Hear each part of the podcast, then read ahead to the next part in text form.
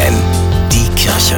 Nachgedacht. Computerspiele, Streamingdienste, Instagram. Viele Menschen sind fast nur noch digital unterwegs. Dabei geht es auch hervorragend analog. An diesem Wochenende ist der UNESCO-Welttag des Buches.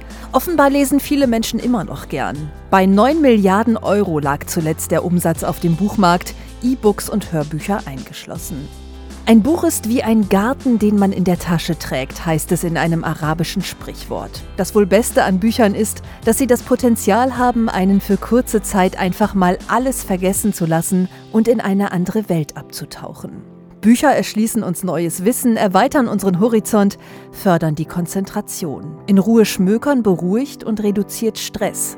Kein Wunder, dass so viele Menschen vor dem Einschlafen nochmal zum Buch greifen. Und nicht zuletzt, Bücher bieten einfach gute Unterhaltung. Und das ist etwas, was wir in diesen Zeiten besonders gut brauchen können. Und manchmal bieten sie auch Trost. Der Hildesheimer Dichter Jo Köhler hat deshalb eine Literaturapotheke im Internet gegründet. In der befinden sich Texte zu allen Lebenslagen. Liebe, Freundschaft, Trauer oder Abschied. Er ist überzeugt, ein Gedicht kann einen Tag retten.